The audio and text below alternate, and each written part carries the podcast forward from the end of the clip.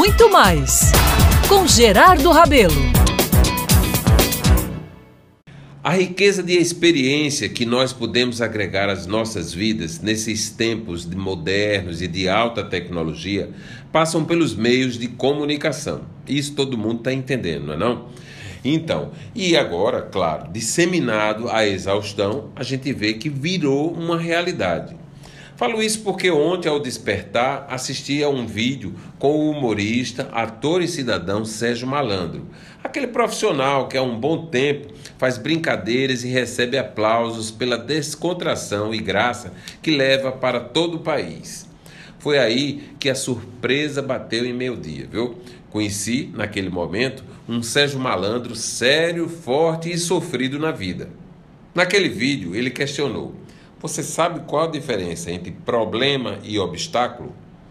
Não? Pois é. Nem todo mundo consegue captar essas diferenças. Mas, segundo Sérgio, enquanto o homem puder resolver com dinheiro o seu problema, ele deve entender que isso não era problema, e sim um obstáculo.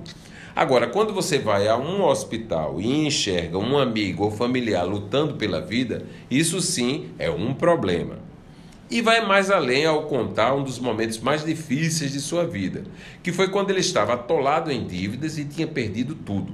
Diz Sérgio: Nos anos 90, numa manhã em minha casa, recebi a visita de um oficial de justiça que tinha vindo buscar meu carro, o único bem que eu ainda tinha naquele momento.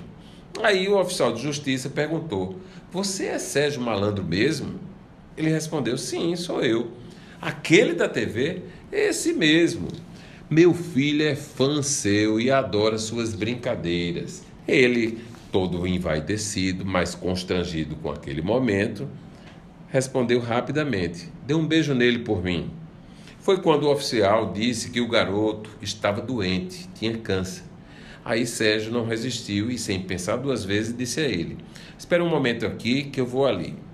Aí foi num dos quartos da casa e pegou um boneco e deu ao oficial que, emocionado, em lágrimas, partiu cumprindo seu ofício de levar o carro, o boneco e aquela grande atitude desse artista. Sérgio chorou também nesse momento, mas foi se sentindo imensamente feliz porque estava sem bens, mas zerado de dívidas. Era uma vitória. E mais, tinha seu filho são dentro de casa, brincando com ele com saúde e uma vontade imensa no coração de trabalhar.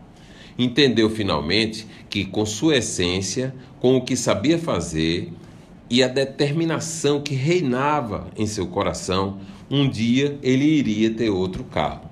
E teve. Para completar, ele aconselha: se feche para o negativismo, para as impossibilidades. Abra sua porta da esperança a do otimismo, do positivo, da alegria. Você tem essa chave, finaliza. Olha, e tem mesmo, viu?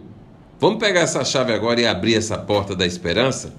Vamos fazer isso agora?